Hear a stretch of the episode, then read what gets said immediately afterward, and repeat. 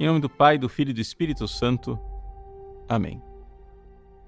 Meus queridos irmãos e irmãs, no Evangelho de hoje, Jesus enfrenta uma controvérsia com os saduceus que negam a ressurreição.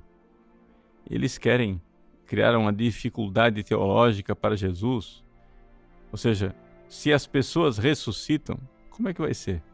Com uma mulher que ficou viúva e ficou viúva várias vezes e se casou com vários homens. Na ressurreição ela vai ter vários maridos?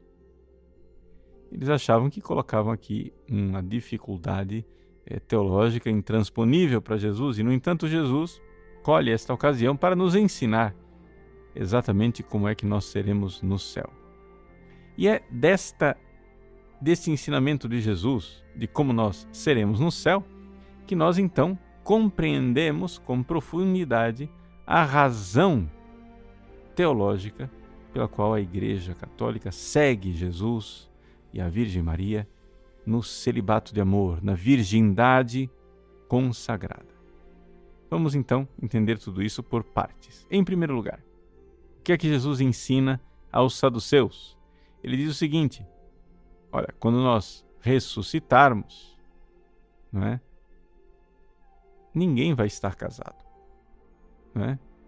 Ou seja, na outra vida, nem os homens se casam, nem as mulheres se dão em casamento. Por quê? Serão iguais aos anjos. Serão filhos de Deus. Então, existe algo aqui né, que Jesus está nos ensinando: que serão iguais aos anjos. Mas, espera lá. Como é que eu vou ser igual aos anjos quando eu ressuscitar? Em primeiríssimo lugar, anjo não tem corpo, pessoa ressuscitada tem corpo, né? então, é evidente, Jesus é sábio, Jesus é sabedoria encarnada. Ele não pode estar dizendo, né, um absurdo destes que um ser humano com um corpo ressuscitado, que é corpo, vai ser igual a um anjo que não tem corpo. Não é isto. O que é que existe de igual na pessoa ressuscitada e o anjo. É que os dois já alcançaram a sua união com Deus. É aqui que está a coisa. Vejam só. Todos nós fomos criados para uma união com Deus. Os anjos veem a Deus face a face e estão unidos a Ele. Nós um dia veremos a Deus face a face estaremos unidos a Ele, e é esta união, o verdadeiro matrimônio, o verdadeiro casamento para o qual nós nascemos.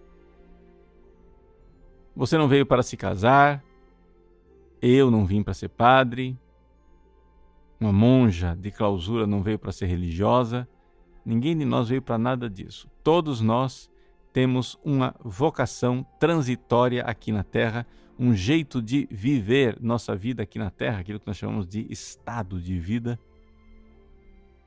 que aponta para uma outra realidade lá no céu, que é o matrimônio espiritual que acontecerá entre nós e Jesus. É o banquete nupcial do Cordeiro, é o casamento, as núpcias de amor, da qual, se Deus quiser, todos nós faremos parte. Então, nós viemos neste mundo para nos unir a Deus. Essa é a finalidade última. Então, você que é casado, você que é casada, saiba, você não veio nesse mundo para casar. Você veio nesse mundo para que o seu casamento seja um caminho que aponta para um casamento definitivo, que é o casamento seu, a sua união com Deus no céu. E é por isso que o casamento só vale até que a morte os separe. Ou seja, no céu ninguém é casado. É claro que no céu você reconhecerá a mulher com a qual você foi casado, você reconhecerá o marido com o qual você foi casada e terá uma grande gratidão para esta pessoa que foi instrumento de Deus na sua salvação. Vocês terão um vínculo de amor, mas não será casamento. Não é? Será uma outra coisa, mais profunda, mas é outra coisa. Porque lá no céu já não existem mais os sacramentos. Né? Lá nós já vamos estar diante de Deus face a face. Então,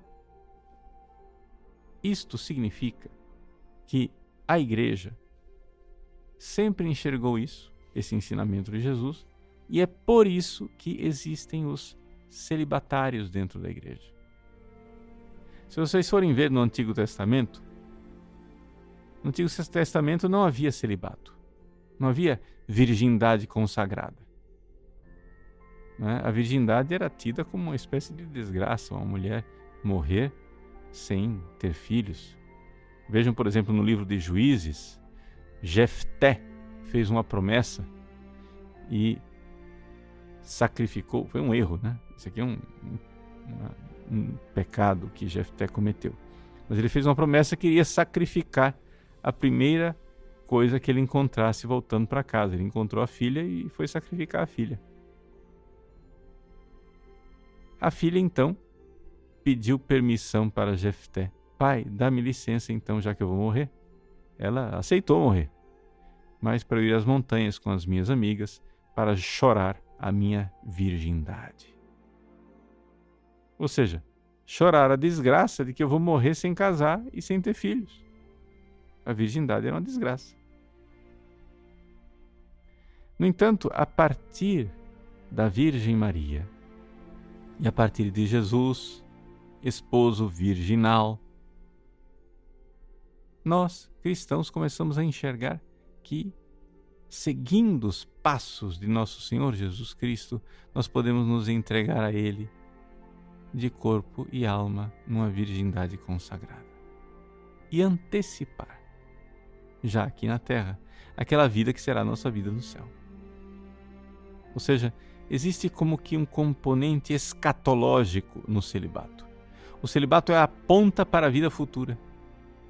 Então, quando você vir uma monja, uma irmã consagrada, um padre, um celibatário, o que é que você está vendo?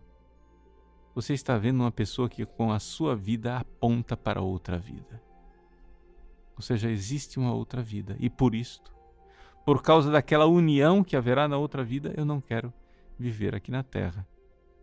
Outra união matrimonial. A minha vida aponta para aquela união, para aquele matrimônio definitivo.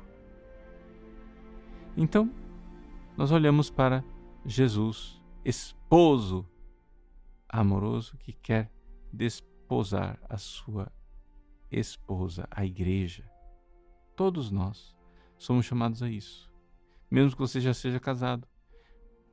O seu casamento aponta para aquele casamento lá no céu. Se você é celibatário, o seu celibato aponta para aquela união definitiva no céu.